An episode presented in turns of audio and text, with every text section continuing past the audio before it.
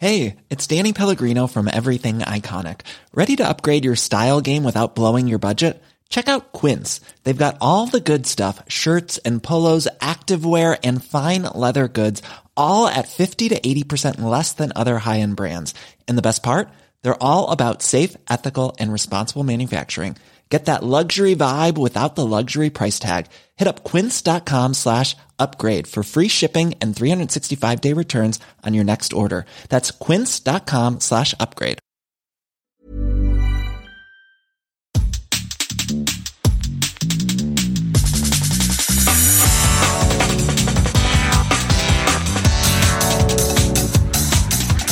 Bonjour à toutes et à tous et bienvenue sur Sens Créatif, le podcast qui explore les motivations et les stratégies des artistes de l'image. Je m'appelle Jérémy Kleiss. Je m'appelle Laurent Bazar et nous sommes passionnés par la créativité que nous considérons comme une quête holistique. Loin des images d'épinal fantasmées, nous questionnons l'être humain derrière les artistes que nous admirons. Pour en savoir plus, vous pouvez nous suivre sur Instagram at senscreatif-du-bas podcast et si Sens Créatif vous plaît, vous pouvez aussi rejoindre le Patate Club en soutenant financièrement le podcast sur Patreon. Ça se passe sur www.patreon.com slash podcast. Cela vous donne accès à des tonnes de bonus et votre participation nous aide vraiment à continuer à produire ce podcast.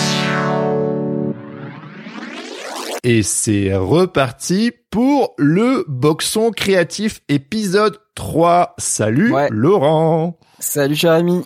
Ça me fait très très plaisir de discuter avec toi aujourd'hui parce que c'est vraiment le grand retour du Boxon après plusieurs mois de pause. Ouais, bah je sais pas trop où on va aller. Hein. C'est le sujet, c'est le sujet de cette C'est le sujet, oui, c'est le sujet.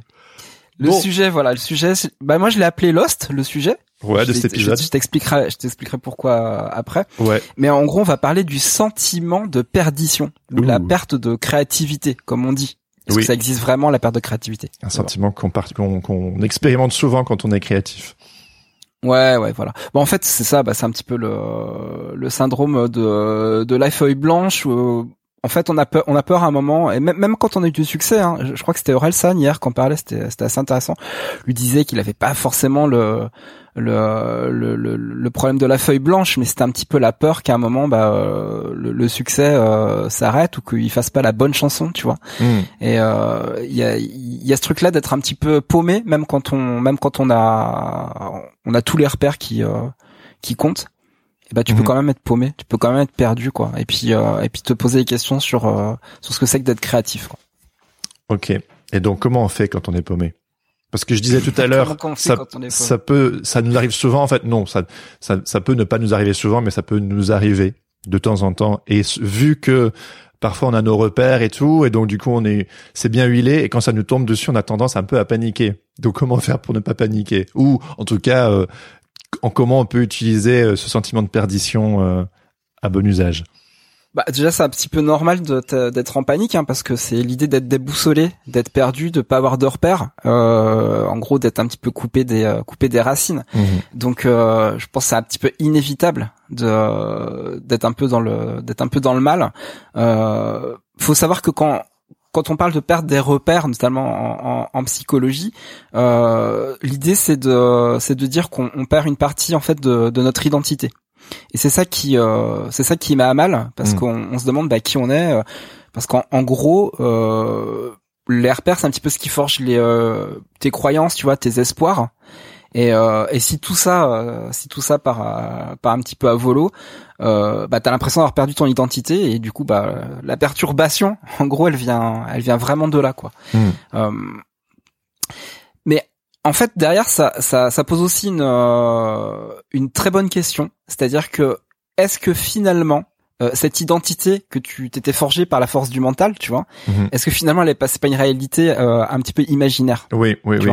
Ben, c'est justement ce, ça, que, ouais, ce que je me disais, c'est est-ce que finalement c'est pas une histoire euh, d'ego ou de fantasme de vu qu'on est tellement accroché à cette image de nous, quand cette image de nous explose et qu'on n'est plus inspiré, enfin c'est terrible comme tu dis que notre identité entière elle euh, crumble comme on dit en anglais, alors ça devrait pas en fait. Ouais, c'est ça. Hmm. Ouais, bah parce qu'en fait, c'est euh, parce qu'on l'a on l'a taffé avec le avec le mental au lieu de la taffer avec le cœur. Et c'est ça quand on quand on dit qu'on perd euh, qu'on perd ses racines, euh, il y a ce côté d'identité créative en fait que qu'on qu'on a tous en nous euh, on verra que c'est pas une identité qui se replie sur elle-même. Hein. J'en parlerai un petit peu plus tard. Donc euh, quand, quand je dis euh, quand je parle d'identitaire et quand je parle de racines, c'est quand même c'est plutôt l'idée des bases quoi. Tu vois de la solidité des fondations, mhm. ce que tu ce que tu as finalement l'héritage de, de ton éducation, mais aussi tout ce que tu as tu as mis en tu as mis en branle hein, pour pour apprendre, pour pour pour te forger une, une culture, avoir des émotions, etc. Tu vois c'est vraiment tout c'est vraiment tout ça. Et évidemment, je vais encore reparler du fameux statu quo, mais lui il est là. Euh, il est là pour justement finalement toujours te couper de tes racines quoi. Parce qu'il veut que tu il veut que tu bosses pour lui. Donc il veut que tu sois productif. Donc du coup il te met des injonctions le statu quo. Donc ça va être évidemment bah, les objectifs les enjeux. Ça on en a beaucoup parlé dans les deux précédents euh, épisodes du boxon. Euh, il y a la compétition la concurrence le stress du quotidien euh, pour parler de quelque chose qui va parler à tout le monde, c'est euh, l'algorithme. Tu vois, l'algorithme il te met, il te met cette, euh, Fucking te met cette pression, qui te perd hein, parce qu'en fait tu, il te donne des clés et puis après il te les retire. Donc finalement, voilà, jouer avec les réseaux sociaux, c'est c'est vraiment un bon un, bon terreau pour la perdition pour le coup. et voilà, c'est ce truc-là. En fait, c'est tout ce qui nous éloigne finalement du cœur. Euh, c'est ça qui c'est ça qui, qui nous amène à, à cette identité un petit peu imaginaire en fait qu'on s'est euh, qu'on s'est fait de nous-mêmes. J'aime bien ce titre d'un livre que j'ai beaucoup aimé de Jerry Hyde qui s'appelle euh, qui s'intitule Play from the fucking heart. Hmm. Et bon, je suis pas là forcément pour euh, expliquer le bouquin, mais le titre il est, il est trop fort, c'est que si tu joues vraiment depuis le cœur, mais c'est une explosion euh, incroyable. Mais c'est c'est pas simple. Hein. Euh, et on en a déjà parlé. on en a déjà parlé sur le podcast de de, passer du mental au cœur, et c'est souvent en fait le vécu, euh, les difficultés, le boxon, en un mot, qui t'oblige au fur et à mesure du temps, et souvent il y a de la résistance, euh, on, essaie de contourner le machin et tout, mais il y a, un moment donné où en fait euh, t'es à genoux, tu chiales, t'y arrives pas, ou t'as as juste perdu peut-être euh, de l'inspiration, mais ça peut être des trucs parfois plus durs, qui t'obligent de passer du mental au cœur, et là il y a une vraie transformation qui se perd, ce qui fait que bon voilà, c'est un peu le propos de cette mini-série, c'est le le boxon, c'est de l'accueillir et de se laisser transformer par, et de, le, en fait euh, ça rend la créativité et ce qui en sort beaucoup plus puissant parce que on est dans le ressenti, on est dans le cœur et pas que dans un exercice mental. C'est ça exactement. Et en fait, on vient de vous donner la réponse. Donc en fait, l'épisode pourrait c'est fini. voilà, c'est fini, c'est terminé. Donc, si vous non, mais on a avec votre cœur. Euh, les, les, principes simples sont toujours les plus compliqués à. Et voilà, et c'est pour ça que l'épisode n'est pas fini. Voilà. restez. c'est pas si simple en fait. Ouais, la réponse est super simple, c'est-à-dire qu'il faut que ça vienne du cœur. Et euh, comment faire Et en même temps, euh, voilà, c'est pas, c'est pas facile. C'est pas facile. Euh, pour parler un petit peu de, de mon expérience euh, personnelle, euh, quand j'étais plus jeune, j'ai, j'ai, bah, je suis toujours, hein, j'étais très fan de euh, J.R. Tolkien, mhm. euh, l'auteur du de Bilbo Hobbit et du Seigneur des Anneaux. Et il y a, il y a notamment une une phrase qui est qui m'a toujours fasciné en fait dans dans, dans ce gros dans ces gros pavés. Et la phrase en anglais c'est Not all those who wander are lost. Tous ah. ceux qui tous ceux qui vagabondent ne, ne sont pas forcément perdus. Oui. Eh, mais ça c'est génial parce que ça donne une perspective en fait, un regard. Euh, C'est-à-dire que si tu vois quelqu'un qui euh, qui est paumé, est-ce qu'il est vraiment paumé? Mhm. Et si tu vois quelqu'un qui est super organisé, est-ce qu'il est vraiment organisé? C'est ce, ce dialogue-là qui est entre l'extérieur et l'intérieur en fait qu'on va qu'on va étudier dans la dans la seconde partie euh, de, de cette discussion. Il y a une grosse tentation de considérer la personne qui paraît paumée et de la juger et de dire oh la pauvre alors que peut-être il ou elle est sur euh, is on something. Peut-être qu'il ou elle va trouver quelque chose de vachement précieux. Ouais. D'où le terme de vagabonder, vagabondage. c'est c'est vraiment ça quoi. C'est mmh. euh, le vagabondage, c'est une sorte d'état de, euh, de perdition euh, qui n'en est qui n'en pas, pas vraiment une en fait. C'est-à-dire que la, la, la, personne semble perdue, mais euh, mais elle-même n'est pas perdue parce qu'en fait, elle a accepté d'être en d'être sans sans, sans objectif, sans sans intention. Elle vagabonde. Voilà. Hmm. Donc c'est une image, hein, on peut vagabonder dans, dans l'esprit. Euh, on peut vagabonder euh, dans la nature, mais voilà, c'est vraiment c'est cette idée-là de, de, vagabondage qui, à mon avis, euh, est vraiment très intéressante. Ouais. Euh, moi, j'ai été perdu à deux, vraiment à deux grosses reprises dans ma vie. Si je mets de, de côté le décès de mon papa, qui est toujours une perdition, mais ça qui peut, qui est pas forcément une perdition créative. Hmm. Mais au niveau des perditions créatives, voilà, il y a la, la première en fait, j'ai euh, j'ai fait une dépression euh, suite à une, une rupture et euh, J'en ai déjà parlé dans, dans, dans, quelques quelques autres émissions et, podcasts, mais en, en, vrai, ce que ce que ça m'a amené, c'est que ça, c'est que j'avais plus envie de rien, quoi. C'est, j'étais vraiment dans ce, de ce sentiment de euh, de, de, de, plus, de plus savoir où j'allais et de plus savoir pourquoi je faisais les choses. Et créativement, ça s'est vraiment vraiment traduit comme ça. Et ce qui est super rigolo, c'est que je me suis en fait réfugié euh, à l'époque euh, dans un dans un doudou et ce doudou là c'était la série Lost. Mm. C'est marrant quoi. Voilà. Mm. J'étais paumé et je regardais une série qui s'appelait Lost. et euh, donc je, euh, je, pense que tout le monde connaît un petit peu près la, un petit peu la série quoi. C'est euh, c'est un groupe de personnages qui qui euh, qui envole euh, au-dessus du, du, Pacifique. Et l'avion s'écrase en fait sur une île. Euh, et ce groupe de personnages là donc les survivants euh, bah, se retrouvent coupés du monde puisqu'ils n'ont plus euh, ils sont pas repérés. Donc ils sont ils sont complètement paumés sur sur cette île loin de tout. Et, et en fait on va découvrir par le biais de la, de la narration du storytelling de la série quel est leur passé. Euh, pour savoir quelle est leur, leur, leur destinée en fait sur l'île. Et il y a un énorme travail sur euh, sur le rapport humain en fait qui se fait euh, entre les personnes. Et moi à l'époque, je voyais plus personne parce que, à, cause de la dépression. Ouais. T'étais muré dans ta euh, maison et tu voyais plus exactement personne. c'est ça. Et, je voyais exactement c'est ça ouais. Et je voyais des je voyais des gens en fait sur l'écran parce que je l'ai bouffé la série hein, je crois je l'ai je l'ai regardé je l'ai regardé cinq fois de suite. C'était vraiment doudou. Euh, je voyais des gens en fait qui avaient des interactions, tu vois c'était pas seulement euh, le côté action, euh, mystère, horreur en fait, hein, qui peut y avoir un petit peu dans le dans la série. Euh, je crois que vraiment ce qui m'a fasciné, c'est c'est l'interaction entre les personnages et puis le le, le destin de ces personnages-là. Mm. Notamment le destin de John Locke est super intéressant puisque c'est c'est quelqu'un qui, euh, euh, je m'en fous hein, du spoiler, tant pis si vous l'avez pas vu, mais en, gros c'est un c'est quelqu'un qui, qui est handicapé, qui est en, chaise roulante hein, quand il quand il prend cet avion-là, il s'écrase sur l'île et et en fait il découvre qu'il n'est plus handicapé. Mhm. Et voilà, il, il, garde, il garde évidemment ce secret pour lui-même. C'est révélé, c'est révélé plus tard. Et pour lui, euh, c'est une sorte de seconde euh, seconde chance en fait. Il prend ça comme une seconde chance. Il prend ça comme une bénédiction. Là où tous les autres autour de lui sont bah, sont complètement paniqués et sont effondrés parce que bah, ils savent que ils savent que c'est euh, c'est vraiment la mierda. pour lui, c'est une chance en fait c'est une chance. Il a, il a, il a cette possibilité de euh, de repartir. Et donc du coup, il est, il est, euh, il est vraiment dans une posture de euh, d'accueil en fait, d'accueil des choses. Il est prêt, il est prêt à croire, il est prêt à être fasciné par euh, par tout ce qu'il voit, tout ce qui fait peur. Lui, ça le ça le fascine et ça l'intrigue et ça le questionne. Voilà. Et à cette époque-là, je pense que ce qui m'a fait du bien aussi, euh, c'est euh, d'avoir euh, d'avoir un bon poteau qui s'appelle Jean-Marc Matisse et euh, il m'a montré quelque chose qui était qui était absolument génial, c'est-à-dire qu'il m'a emmené faire des balades en fait où on discutait tous les deux et on discutait de tout et de rien, mais on, ça tournait aussi autour de la, de la créativité. Et ce petit geste là, simplement le fait de, tu vois, de, de me sortir finalement de mon, de ma grotte, hein, de mon, de mon, de mon confort un petit peu euh, quand je pourrais dire sclérosant. Hmm. euh, le simple fait d'aller se balader de marcher euh, de marcher tous les deux et puis de et puis de discuter mais ça c'était euh, ça valait tout l'or du monde.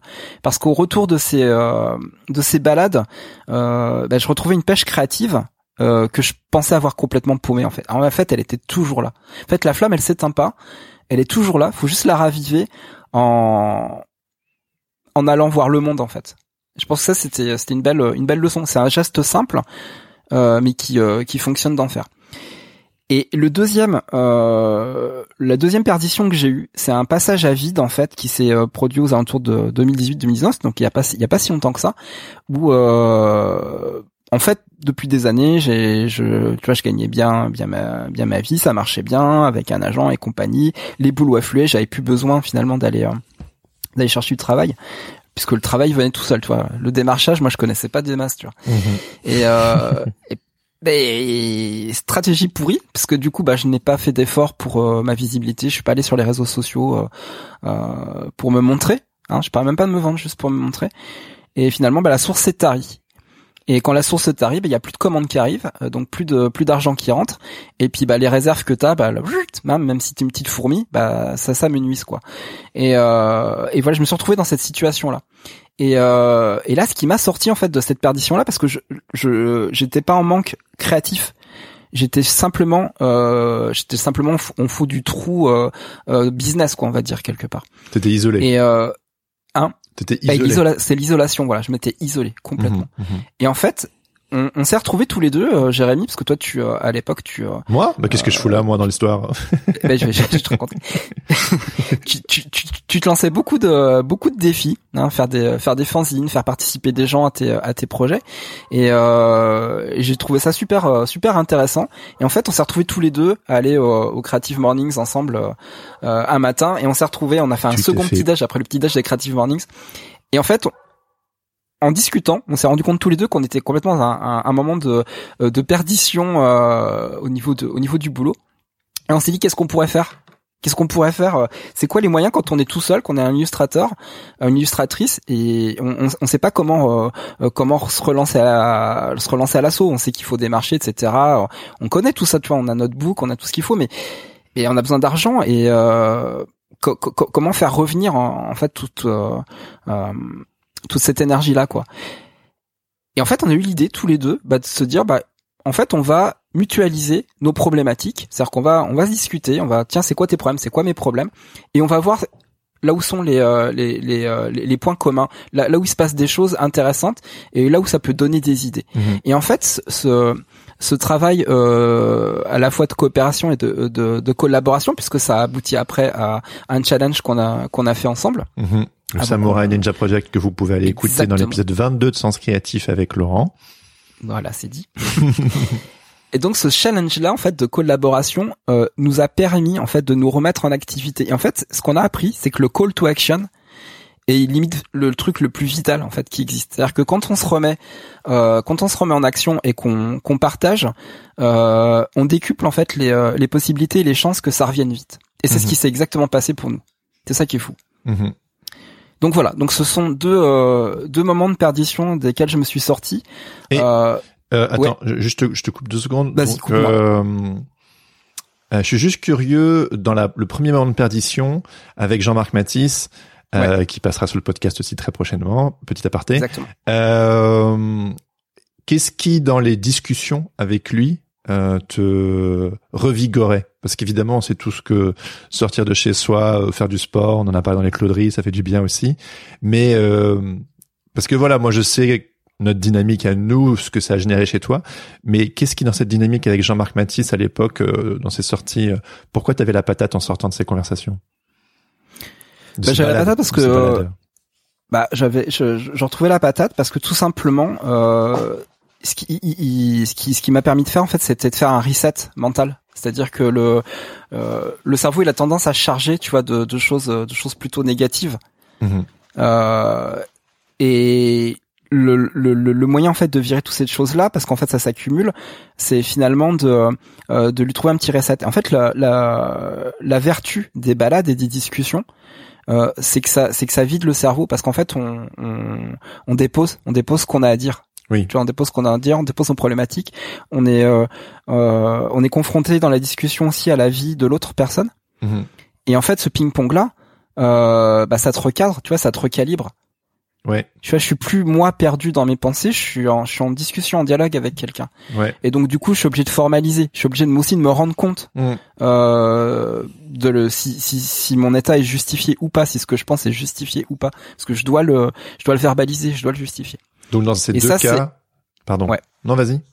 Non, vas-y aussi. Bah dans dans ces deux cas, ce qui t'a sorti de l'état de perdition, c'est sortir de l'isolation et c'est faire un ping-pong avec quelqu'un d'autre.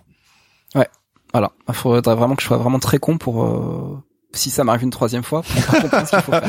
Je te laisserai pas passer. Je dirais, ça suffit les conneries, Laurent là. ok, voilà. donc, Non, mais en tout cas, voilà. ouais. En tout cas, c'est mon expérience perso. Euh, si vous avez euh, des expériences euh, personnelles également à partager, n'hésitez pas à nous en faire part sur le Discord. euh.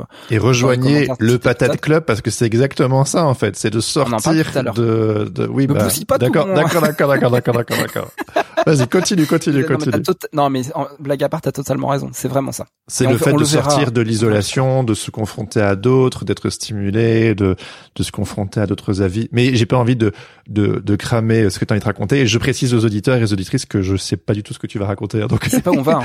je, non, je, je me perds allègrement avec toi dans cette conversation. Non, non, j'ai quand, même- quand même une feuille de route. Alors, aujourd'hui, moi, la feuille de route qui, qui m'intéresse, c'est déjà de, de, de partir euh, du euh, d'un mythe. En fait, c'est le mythe du labyrinthe. Et Mhm. euh, voilà, c'est l'histoire, Oui, l'histoire bah de oui. Thésée dans le labyrinthe avec le Mhm. Minotaure. Voilà. Et euh, le labyrinthe, c'est euh, c'est ça. Quand on est quand on est paumé, voilà, on est au milieu du labyrinthe et on sait pas comment en sortir. C'est c'est très compliqué. C'est très compliqué. C'est terrifiant. C'est un endroit terrifiant. Mais j'ai envie de débunker tout de suite le le concept. C'est que c'est aussi un endroit très créatif. Hmm. À l'origine, le labyrinthe, il est créé par Dédale. Dédale, c'est un multi-artiste, euh, architecte de l'Antiquité, hein, qui, a, qui a fait pas mal, pas mal de choses euh, très connues dans, dans, dans les mythes et les légendes. Et notamment, c'est le concepteur du, euh, du labyrinthe de, de Minos Mhm. sur, sur l'île de Crète. Et euh, alors, ce qui est rigolo, c'est que dans l'histoire, en fait, euh, ce qu'il faut savoir, donc le, le labyrinthe était extrêmement complexe. Euh, c'était vraiment un endroit qui était fait pour euh, pour ne jamais en sortir et finalement euh, se faire bouffer par le par le minotaure au milieu. Mais euh, mais il y avait qu'une solution pour en sortir vivant. Euh, c'était de dérouler un fil de laine et de le suivre jusqu'à la sortie. Et en fait, c'est Dédale qui file le tips à Ariane et Ariane file le fil. Tu, tu me suis? Mhm, À mhm. Thésée. Mhm.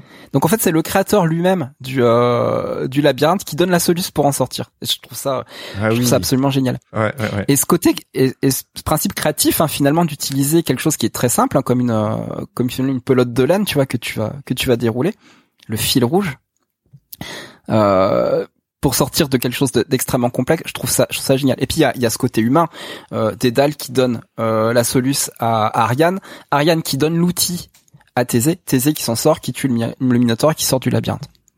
Ouais. Je crois que dans l'histoire, Thésée, il n'en a rien à faire d'Ariane. Après, il, se- barre, il y a un truc comme ça. Mais je- les- les- l'expérience qui prime. nous euh. Mais bon, c'est pas très, pas très important.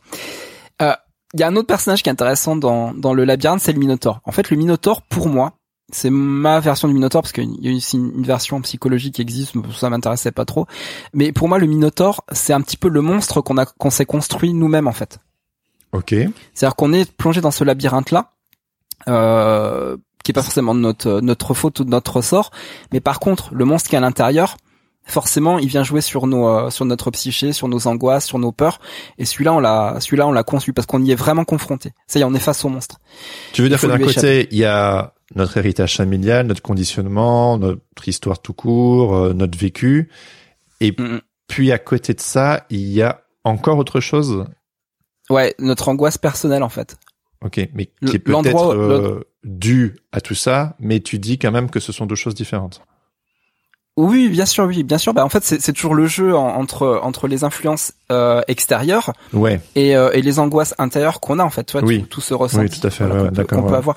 Et c'est ça qui fait le jeu euh, après de euh, bah, quelque part de notre notre identité, tu vois. C'est euh, on, on en revient on en revient à ça aussi quoi. Cette identité qui peut être euh, qui peut être imaginaire si on fait pas un travail sur soi-même. Mhm. Parce que euh, moi, je me souviens que mon mon propre Minotaure, c'était un- c'était un petit peu l'envie de euh, de réussir comme les autres. Tu vois, j'étais euh, j'étais fan de BD, je, je me rêvais déjà, tu vois, dessinateur de BD. Euh, je voulais faire la BD autobiographique. Enfin, je, je me projetais en fait dans mes héros. Mhm. Et euh, C'est obligatoire d'ailleurs. hein. Enfin, je veux dire, obligatoire. pas- c'est, là, hein. ouais, c'est important dans un processus de se projeter euh, Mhm. et d'être inspiré et d'avoir envie de faire comme. Donc euh, c'est, Ouais. c'est une bonne chose quand même. Mais après, faut voir à quel Bah, point mon Minotaure, c'est de me rendre compte que je ne je ne suis pas mes héros. Oui, c'est ça. C'est ça, c'est ça. Et euh, waouh, cette bête-là, euh, You are j'avais vraiment très très peur de l'affronter. Ah, C'est-à-dire pourquoi? que plus je, bah, plus je faisais des choses qui ressemblaient à mes héros, plus je, plus j'étais en confiance et en confort, tu vois. Et euh, je me disais c'est la bonne voie, c'est ça. Et j'avais pas à réfléchir par moi-même, j'avais juste à suivre Mais ça marchait. euh, le chemin tracé par les autres. Ça marchait ou en fait euh, ça, ça, ça, ça conforte, mais en même temps c'est pas vraiment toi. Euh, C'est ça, c'est exactement ça. Et le problème, c'est quand tu quand quand tu fais quand tu développes cette identité imaginaire, euh, il y a y a toujours un moment où euh, bah t'es confronté au fait que bah les autres ils sont passés par euh, par ce travail sur le cœur. Et si toi tu le fais pas, Hmm. tu, tu peux pas suivre les, les, les pas des autres en fait c'est pas possible chacun a son histoire et son euh, son chemin à suivre et l'erreur c'est de se, c'est de croire qu'il y a une formule à suivre parce que ça a marché pour les autres Donc le Minotaur, on pourrait Mais chaque dire. histoire est, euh, est singulière. Donc, oui, voilà. Et est-ce qu'on pourrait dire que le Minotaur de chacun, c'est les difficultés extérieures? On en a déjà parlé de ça sur le boxon, comment gérer avec le chaos extérieur. Ah, là, je Mais dirais aussi, plutôt que c'est le labyrinthe. Le labyrinthe est la difficulté extérieure, et d'accord. que Et- le Minotaur est la, la concrétisation de nos peurs intérieures. D'accord. Et est-ce que peut-être que je me pas complètement, mais est-ce que moi, dans, quand je t'écoute, j'ai l'impression d'entendre aussi que le Minotaur serait peut-être un peu euh, l'ego, tu sais, euh, Ouais. qui prend trop de ça. Ok, C'est complètement ça. d'accord. Mais pas que. Minotaur, c'est les. Pour moi, en tout cas, c'est l'ego. Après, euh, le Minotaur peut être euh, euh, pour euh, revêtir d'autres formes pour d'autres personnes. hein. Là, là, l'idée, c'est simplement de euh, bah, d'utiliser l'histoire, euh, l'histoire de Thésée pour euh, pour parler de parler de ce sentiment de perdition, quoi. Voilà, tout Ouais. simplement. Et on a besoin quelque part de de son de, de l'ego pour rentrer dans le labyrinthe, pour se dire euh, allez vas-y euh, balèque j'y vais, j'ai peur de rien. Et au plus en fait on se perd dans le labyrinthe parce que notre ego nous a poussé à y aller en mode allez je vais tout prouver, je vais tout casser, euh, je vais je vais vous montrer lequel Oui, on se rend pas compte qu'on rentre dans le labyrinthe. On rentre dans un labyrinthe plein de convictions et de, de certitudes. Et en fait, au fur et à mesure qu'on se perd, à un moment donné, on est obligé, si on a envie, euh, c'est comme dans la quête du héros, hein, la, la mort de- du héros pour Mm. pouvoir renaître, on est obligé de se confronter au Minotaure, à ses propres peurs, à ses, à ses propres peurs, pardon, à la notre caverne, hein, celle dont je parle souvent. De oui, non, c'est pas. En plus, enfin, bof. Mais bon, bref. Euh, donc du coup, euh, on se confronte à euh, à nos peurs, à notre. Et puis, souvent dans nos peurs, c'est là où l'ego et la peur sont souvent sont souvent liés. Et les peurs et l'ego sont pas forcément des mauvaises choses. On en a besoin pour Non. se construire. Mais à un moment donné, ça devient une sorte de minotaure à affronter euh, pour Ah, pouvoir. parce que euh, voilà, ça, le, ouais. le, le monstre ne fait que grossir, que grossir, que grossir, que grossir. Mais pourquoi il grossit? Ah bah il grossit parce qu'on on, on fait rien pour euh, pour lui échapper. C'est- ça le truc. et, et- et- ah oui. Quand tu tues le Minotaure, finalement, quelque part, tu tues l'ego, tu vois. C'est un peu le, c'est, c'est un peu une quête. Euh, euh, je dirais pas qu'elle, euh, elle est pas vaine parce qu'il faut tendre à, à tuer l'ego, mais euh, mais voilà, tu sais que t'as peu de chances d'y, d'y arriver quand même. Mais le truc, c'est quand même de se, de se dire, en tout cas, il faut dégonfler la bête, quoi, tu vois. Faut, Ouais, faut la, donc, faut la faire Au dégonfler. lieu de la fuir, il faut aller à sa rencontre. Mais euh, quand Ouais, on bah, rentre dans le labyrinthe, Thésée, hein. on sait pas forcément. Est-ce que Thésée il sait qu'il y a un minotaure à l'intérieur? Ah ouais, alors là tu m'en demandes un peu trop. Je crois que j'aurais dû réviser un petit peu plus. Non, non, mais en tout cas, si, si, si, si, il le sait parce que c'est connu. Voilà, il y a, y a le monstre du, du Minotaure qui, euh, qui est dans le labyrinthe. Et euh, voilà, quand une fois qu'on est dedans, faut lui échapper, quoi. Et donc Thésée tue le, tue le Minotaure Ouais. et grâce à, euh, grâce au fil d'Ariane, qui est euh, le, le petit chapitre suivant, il se sort du labyrinthe. Oui. Mais donc du coup, souvent, en tant que créatif, quand on rentre dans notre propre labyrinthe, on sait, on n'a pas forcément conscience qu'il y a un minotaure qui nous attend. On se dit que ça va juste être euh, formidable et que ce sera que formidable. Exactement. et puis on ça. déchante. Bon alors, donc du coup, Et donc on parlait du fil d'Ariane. Le fil d'Ariane, hein, c'est euh, c'est un petit peu l'outil euh, qui, qui donne qui donne le repère.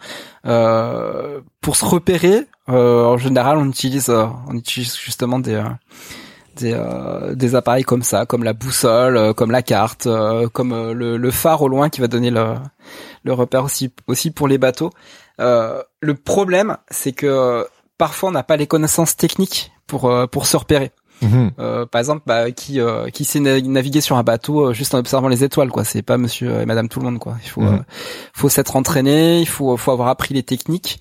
Euh, c'est un petit peu comme en, pour parler de façon extrême quand on étudie la, la survie, quoi. Tu vois, t'imagines, voilà, il va y avoir une une apocalypse zombie euh, pour bientôt là. euh, bah, il faut se préparer, quoi. Tu vois, faut faire des réserves, faut apprendre euh, à faire du feu, à se débrouiller dans la nature, euh, à tirer à, à l'arbalète. euh, oui. euh, comme dans comme, dans, The Walking, Dead, enfin voilà quoi, en gros. Mais Voilà. quand l'apocalypse zombie se déclare ou que on rentre dans le labyrinthe, habituellement, on n'est pas du tout équipé. Et voilà, bah c'est ça le problème, c'est que bon, euh, voilà, à part, à part d'être un, un survivaliste, je pense qu'on voilà, on n'est pas on n'est pas équipé et on n'est Mhm. pas préparé. Donc euh, c'est c'est toujours en fait qu'on donc c'est normal quand on est confronté finalement euh, à à, à ce sentiment de perdition euh, de pas avoir les outils et les connaissances quoi. Et Donc c'est normal. C'est dur, mais C'est normal. normal. Mais voilà, c'est flippant. il faut que quelqu'un te donne ce fil d'Ariane quelque part ou que tu le ou que t'ailles le t'ailles le trouver pour le pour le dérouler. Ouais. Et pour ça, il faut euh, s'autoriser à se perdre pour aller chercher le fil d'Ariane. Exactement, si on à se perdre pour aller chercher. ouais. mhm. Exactement, c'est ça.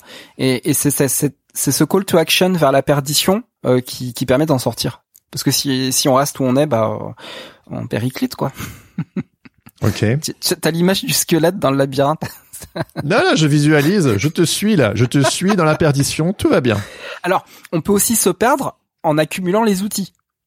Oui. Tu vois, t'as plein. D'être trop préparé. Pour, pour t'aider, t'es trop, t'es surpréparé. T'es lourd en fait. Ton sac à dos, il est beaucoup trop lourd pour avancer.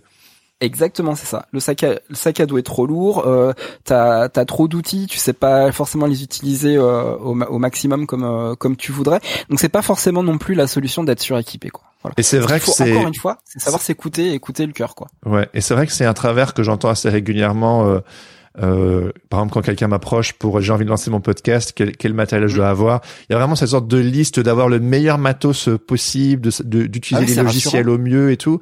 Et c'est genre oui, mais c'est pas tu ça. Tu qui... tes modèles, tu vois, encore là-dedans. Oui, exactement. Ouais. Alors qu'en fait, c'est juste just do it, quoi, go, et puis tu tu tu amélioreras en cours de route. Tu prends ton smartphone, euh, un petit euh, un petit oui, micro, pour l'exemple. Ouais, en effet, ouais, ouais. Voilà.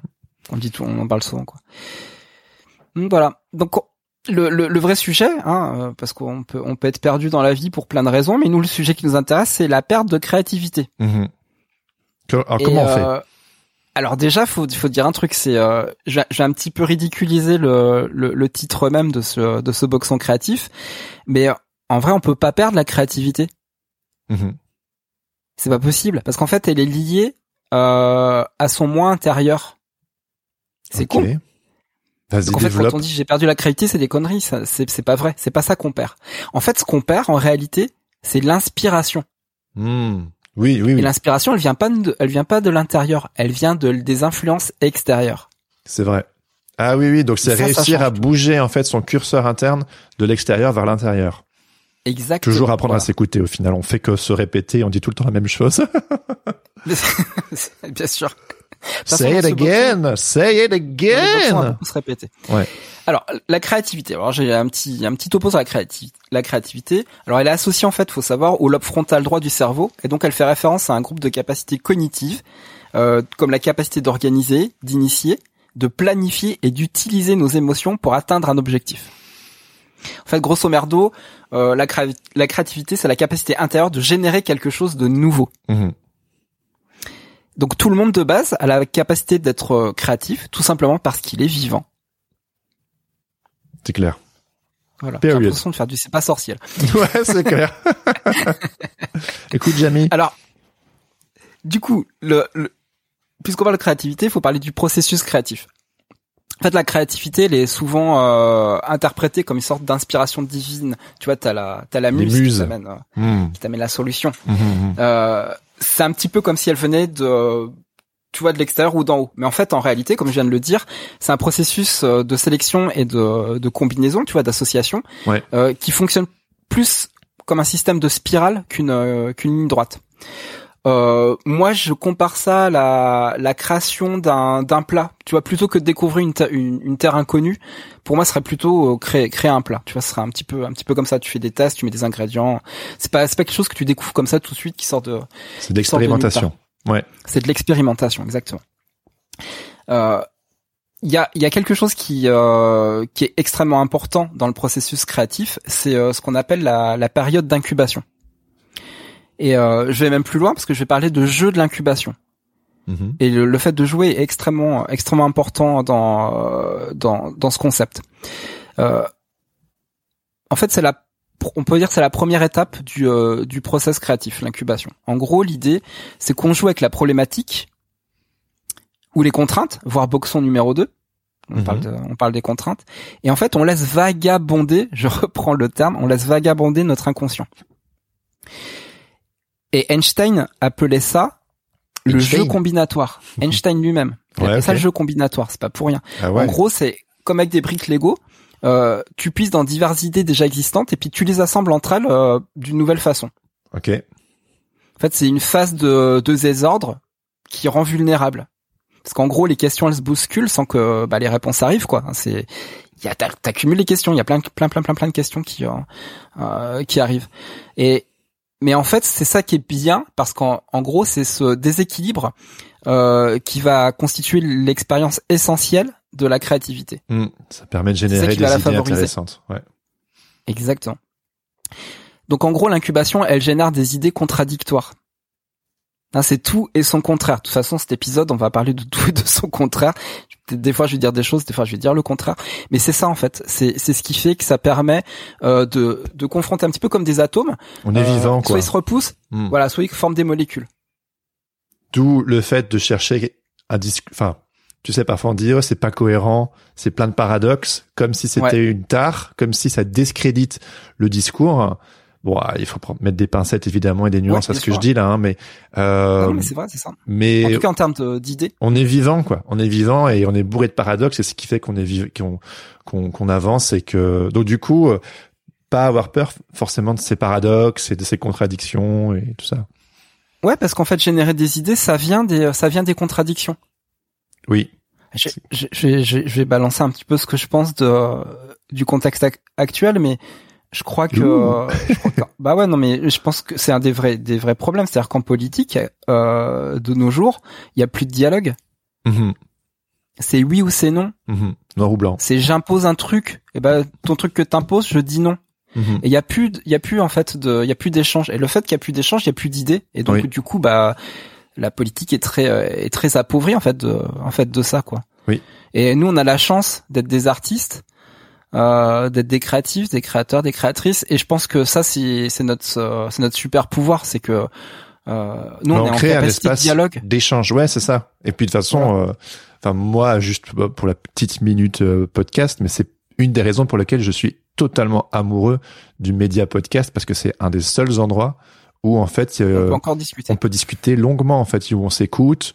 On est là pour apprendre les uns des autres. Il y a parfois aussi du débat, mais l'idée c'est vraiment de prendre le temps. On n'est pas sur des buzzwords ou on n'est pas sur. euh, Et moi, c'est vraiment le fait de sortir de sa chambre à écho et de dialoguer. On peut le faire à travers une œuvre, une œuvre d'art. On peut le faire à travers un podcast, à travers des tonnes d'autres choses, à travers un livre, à travers. euh, Mais voilà, moi c'est c'est c'est en- entre autres pour ça que je suis passionné par euh, l'artistique, la créativité, parce que ça crée euh, cet échange, ce- ce- ce- cette dynamique en fait. On n'essaie pas d'imposer son point de vue à l'autre et ça nous permet de d'être en mouvement, d'être vivant en fait, de se confronter et de d'avancer et de de changer. Est-ce que ce serait pas ça la créativité au final? S'autoriser à moi, je changer. pense, hein. Hmm. Bah, je pense que c'est complètement ça. Et surtout, bah, on a, euh, on a la possibilité de, de jouer avec le temps. On a le temps pour nous. Le temps est de notre côté. Le temps est notre allié. Ouais. Là où dans d'autres domaines, Si on prend le euh, temps, ouais. le Mhm. temps n'est pas l'allié, quoi. Mhm. Et du coup, justement, c'est se laisser le temps, parce qu'en fait, si on s'au- s'autorise à vagabonder, comme tu dis, on se Mm. donne le temps de changer, de et de d'avancer. Là où si on essaie juste de trouver les solutions et de toujours chercher ce- cette sorte, ah, on a déjà parlé toi et moi parfois de, de la dictature de l'alignement, de cet alignement à tout prix.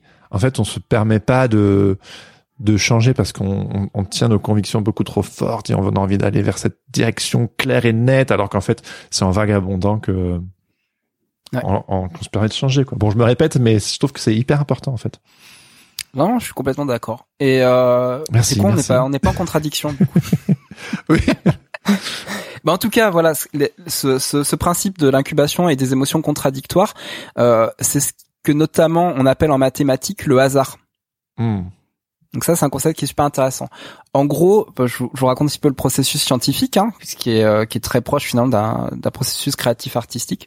C'est qu'on le chercheur ou la chercheuse va poser euh, une question et puis elle va jouer avec jusqu'à ce qu'elle trouve une solution créative. C'est comme ça qu'on fait, tu vois, en, en expérimentation. Euh, si on obtient un blocage créatif, du coup, le chercheur ou la chercheuse va attendre un certain temps, puis elle réessaye. Vois, elle s'arrête pas au blocage. Elle réessaye. Il y a peut-être une autre solution. Et en fait, on utilise l'association libre pour résoudre des problèmes. L'association libre, en fait, c'est de laisser venir justement ces idées contradictoires pour les associer et voir si ça donne quelque chose. Et c'est un petit peu comme quand on, euh, on résout des énigmes ou qu'on écrit des histoires. C'est le, le même système en fait. Toi, Mhm. quand tu résous une énigme, bah, tu mets des indices qu'on qu'on qu'on l'air d'avoir rien à voir ensemble. Tu vois, comme Colombo, Sherlock Holmes euh, dans, dans leurs histoires. Et ils trouvent la solution parce que justement c'est pas logique. Et ils cherchent quel, c'est quoi c'est quoi le, c'est quoi finalement le mystère derrière, cette, absence de logique? Et c'est ça, c'est ça qui crée les idées et qui, euh, rend, créatif.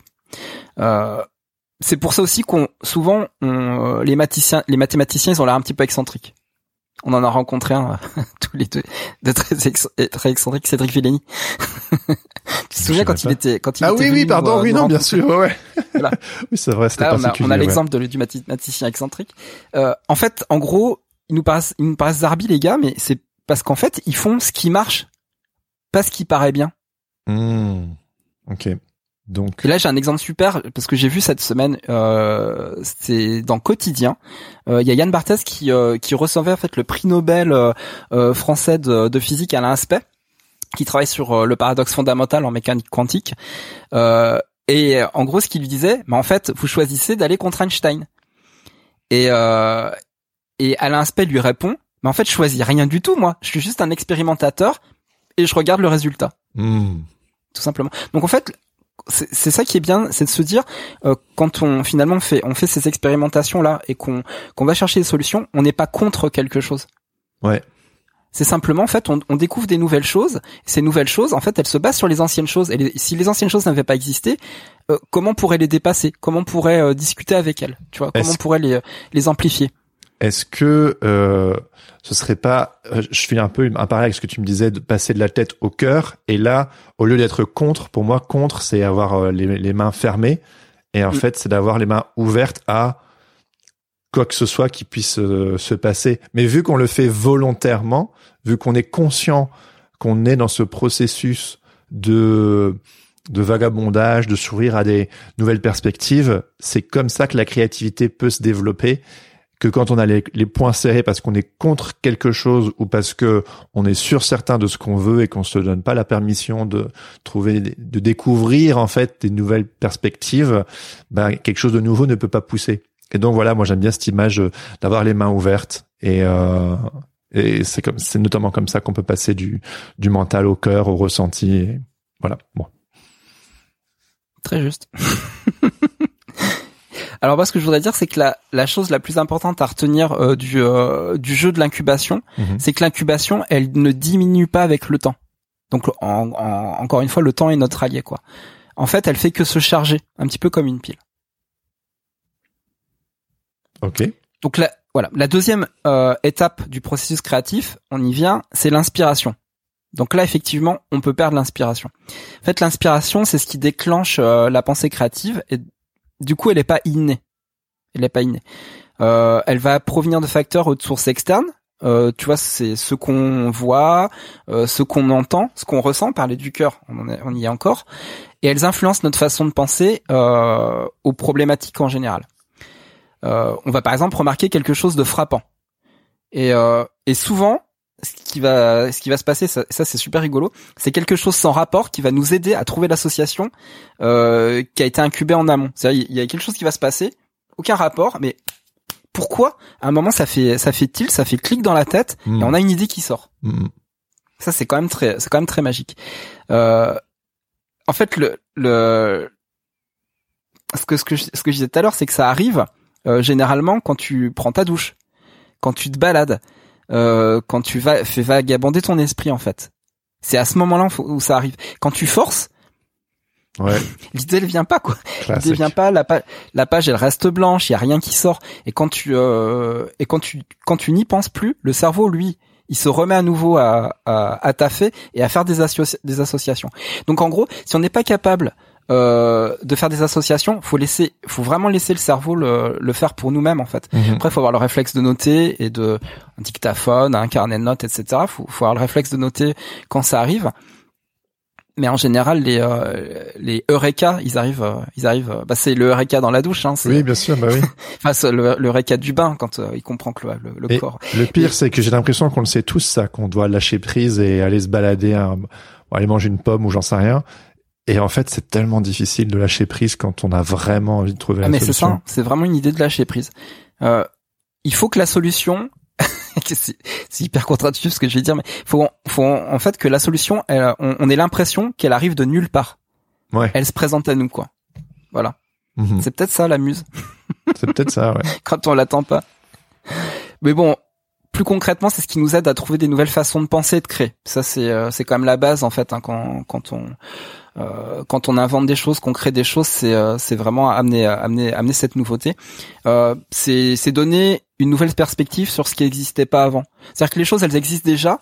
Enfin, on peut partir du principe que tout a déjà été créé euh, et, et inventé, mais par contre, on peut encore tout on peut encore tout combiner. Et c'est ça qui est génial. C'est comme le c'est comme le principe des euh, à nouveau des briques Lego quoi. Euh, c'est qu'on on peut on peut à chaque fois revenir à, à ce à ce système là. Euh, puis parfois, euh, ça peut aussi aller dans l'autre sens, c'est-à-dire que euh, ça peut d'abord venir de l'inspiration, et puis après on peut être créatif avec l'inspiration. Oui, ça commence souvent comme ça d'ailleurs. On est en général, oui, c'est vrai que pour les artistes, c'est souvent comme au ça. Début, souvent, au début du processus aussi, où on se s'identifie à l'artiste, où on se dit que nous aussi, on a envie d'aller par là. En fait, c'est souvent l'inspiration qui frappe en premier ouais, l'artiste, l'artiste va se frapper par l'inspiration, mais c'est pas forcément le cas dans d'autres, euh, dans d'autres domaines créatifs où, par exemple, on va être plutôt sur, euh, euh on a, on a des outils créatifs et puis euh, on manque, on manque peut-être d'inspiration sur, sur le moment. Et justement, c'est dans ces dans ces cas-là où il faut aller faire ce, cet effort de, euh, de, de, de faire le reset en fait, mhm. faire le reset. Mhm. le short, enfin le, le court-circuit quoi, qui va nous faire redémarrer le cerveau. Alors la question qui vient, c'est comment euh, comment on fait pour retrouver l'inspiration qu'on a perdue. Ouais. Donc quand on a l'inspiration, comme je disais, en fait, c'est euh, c'est comme si on avait une boîte de Lego qu'on l'ouvrait, puis il y a une multiplicité de petites briques euh, qui sont là, toutes les couleurs, puis on va pouvoir les assembler et puis euh, créer de nouvelles idées, tu vois, de nouvelles de nouvelles formes. Mais quand l'inspiration elle est pas au rendez-vous, en fait, c'est comme si on regardait cette boîte de Lego sans parvenir à l'ouvrir, tu vois. On voit puis on n'arrive pas à l'ouvrir et il n'y a pas vraiment de raccourci. En fait, faut se mettre au travail. Faut réussir à ouvrir cette boîte. Des fois, c'est compliqué, mais faut réussir à l'ouvrir. Et puis après, faut identifier les petites briques. Hmm. Donc du coup, ça va être un processus. Besoin? Exactement ça. Donc c'est un processus qui va être un petit peu laborieux, et, mais il va falloir assembler les briques euh, lentement en partant from scratch quoi. C'est des baby steps. Mais c'est comme ça que le euh, l'inspiration elle va elle va redémarrer. Et il faut de toute façon faut se dire que euh, de rester tout le temps inspiré, c'est un, c'est un défi quasi impossible. Hmm. Quasi impossible. On, on peut s'entraîner, on peut s'entraîner à être, euh, à être inspiré, à recevoir euh, l'inspiration, à savoir quand est-ce qu'elle peut, qu'elle peut arriver. Euh, il y a des gens qui sont absolument doués, doués pour faire ça, mais mais c'est pas magique quoi. Il y a, il y a une phrase dans The War of Art de, hmm. j'ai oublié l'auteur, qui disait, quelqu'un lui posait la question, est-ce que vous euh, est-ce que vous travaillez euh, Est-ce que vous attendez toujours l'inspiration pour travailler? Et il dit oui. Et j'ai de la chance, l'inspiration, elle arrive tous les jours à 7 heures du mat. Ah oui, ouais, ouais, ouais. En gros, c'est simplement, tu te mets en, en condition, tu t'entraînes tous les jours, tu te, tu réponds à l'appel tous les jours. Bah, c'est le jeu du sans enjeu. Hein. C'est, c'est, ouais, c'est ça. Quelle que soit l'inspiration, elle est là, faut la, faut la saisir. Voilà. Et en fait, ça veut pas dire que quelque part c'est toujours génial, mais en tout cas, tu te mets à disposition pour que ouais, tu baisses un petit peu ton niveau euh, d'exigence en fait pour pouvoir accueillir plus de choses et, euh, et du coup être plus euh, plus productif en termes créatifs. du coup, il y a cette question de régularité. Après, évidemment, et ça soulève d'autres problématiques qu'on soulèvera aussi sur Sens Créatif, c'est genre comment faire pour être régulier quand mm. notre quotidien il est constamment bousculé, interrompu, euh, que ce soit notre quotidien, que ce soit l'actualité, que ce soit nos enfants, que ce soit les réseaux sociaux, j'en sais rien. Euh, comment faire pour euh, pour rester vraiment euh, régulier? Parce que je crois vraiment que c'est la régularité qui permet de développer son craft. ah oui, bah c'est la, hein. c'est le principe des, des, habitudes et des routines quoi. Une bonne une bonne habitude, ça ça peut sauver ça peut sauver la life du créatif ou de la créative. Ouais, j'ai l'impression qu'on le sait tous, mais que l'enjeu d'aujourd'hui, c'est comment faire pour rester euh, pour rester dans. Ah bah de toute façon, c'est difficile de trouver des, euh, des nouvelles idées quand t'as l'impression d'être à court d'idées, quoi. De toute façon, c'est la frustration assurée, et puis t'es plus t'es plus productif du coup. Ouais. Alors, si jamais vous vous sentez en, en panne de créativité, il y a quand même euh, il y a quand même pas mal de pas mal de choses à faire. Et j'ai fait euh, j'ai fait une petite liste. On va on va les voir ensemble, euh, Jérémy.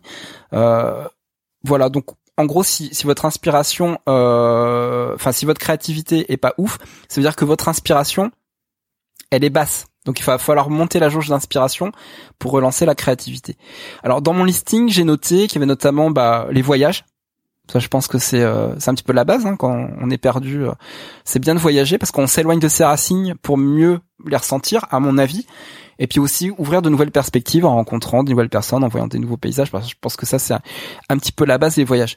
Alors on peut aussi euh, des choses beaucoup plus pragmatiques, écouter écouter de la musique. Moi je trouve que ça amène un, un super rapport énergétique parce que ça ça permet de se mettre dans une stase ou dans un rythme. Mhm. Euh, puis il y a tellement de choix euh, de choses qu'on peut écouter. Une technologie minimale qui te règle bien. ouais. Puis l'avantage de la musique, c'est que voilà, c'est pas c'est pas quelque chose qui demande, euh, qui prend une concentration quoi. Mhm. Euh, dans les choses qui prennent beaucoup plus de concentration, bah lire un livre évidemment. Là, il faut être euh, il faut être concentré dessus. Euh,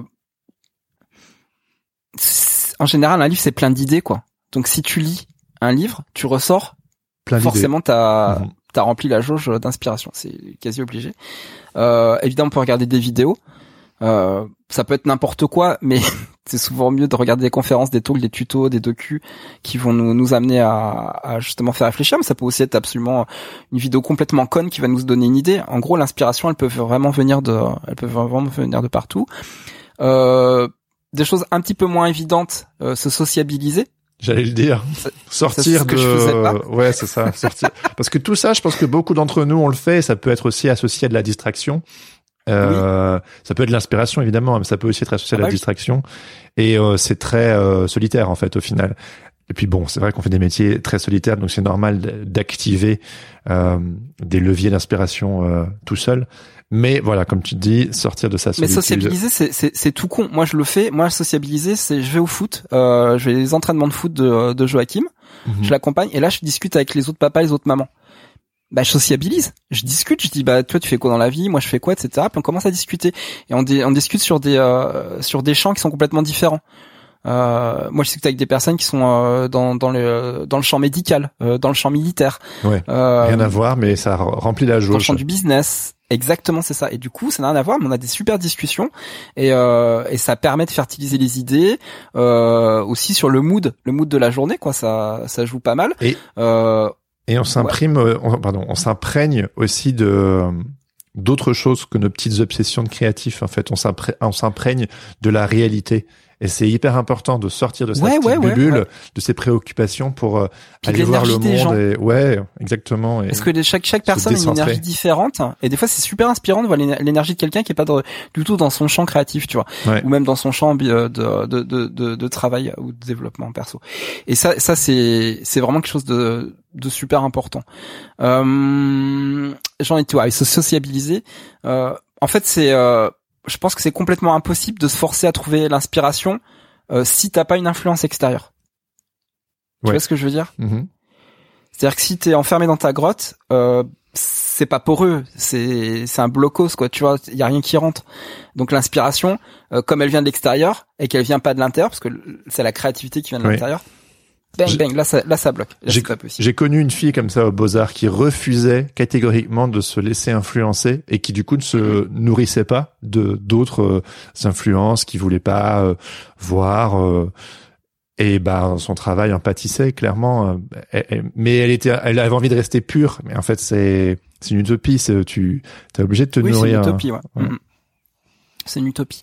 Les utopies sont, moi j'aime bien, hein, j'aime beaucoup les utopies, mais les utopies sont faites pour être pour qu'on ait une tension vers les utopies, tu vois, hein, une, une, tendance vers les utopies, ça c'est ça c'est bien. Tendre mais, vers. Euh, mais voilà, mais si t'es dans l'utopie euh, pure et dure, euh, ton utopie devient une dictature. En général, hein, c'est ce qui se passe. Hein. Oui. Donc voilà, c'est le, c'est le souci des utopies. ouais, ouais, c'est un sujet qu'on aime bien aborder aussi, qu'on a essayé un petit peu d'aborder dans l'épisode avec Myriam sur sur l'alignement. Mm. Hein, c'est que l'alignement, c'est une bonne chance, une bonne chose quand on l'utilise pour tendre vers, mais si on est dans une sorte de de désir de, de, fondamentalisme, de pureté absolue, quel que soit le sujet d'ailleurs, eh ben euh, ça sclérose en fait et c'est c'est dommage. Donc euh... une autre solution pour euh, retrouver l'inspiration, c'est ce que je disais tout à l'heure, ça ça m'a beaucoup aidé, c'est sortir faire des balades.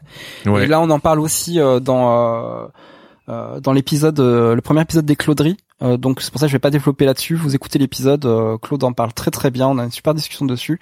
En gros, on fait taffer le corps et ça libère l'esprit, quoi. Voilà, mhm. c'est ça l'idée. Euh, un autre moyen, bah, c'est de s'entourer.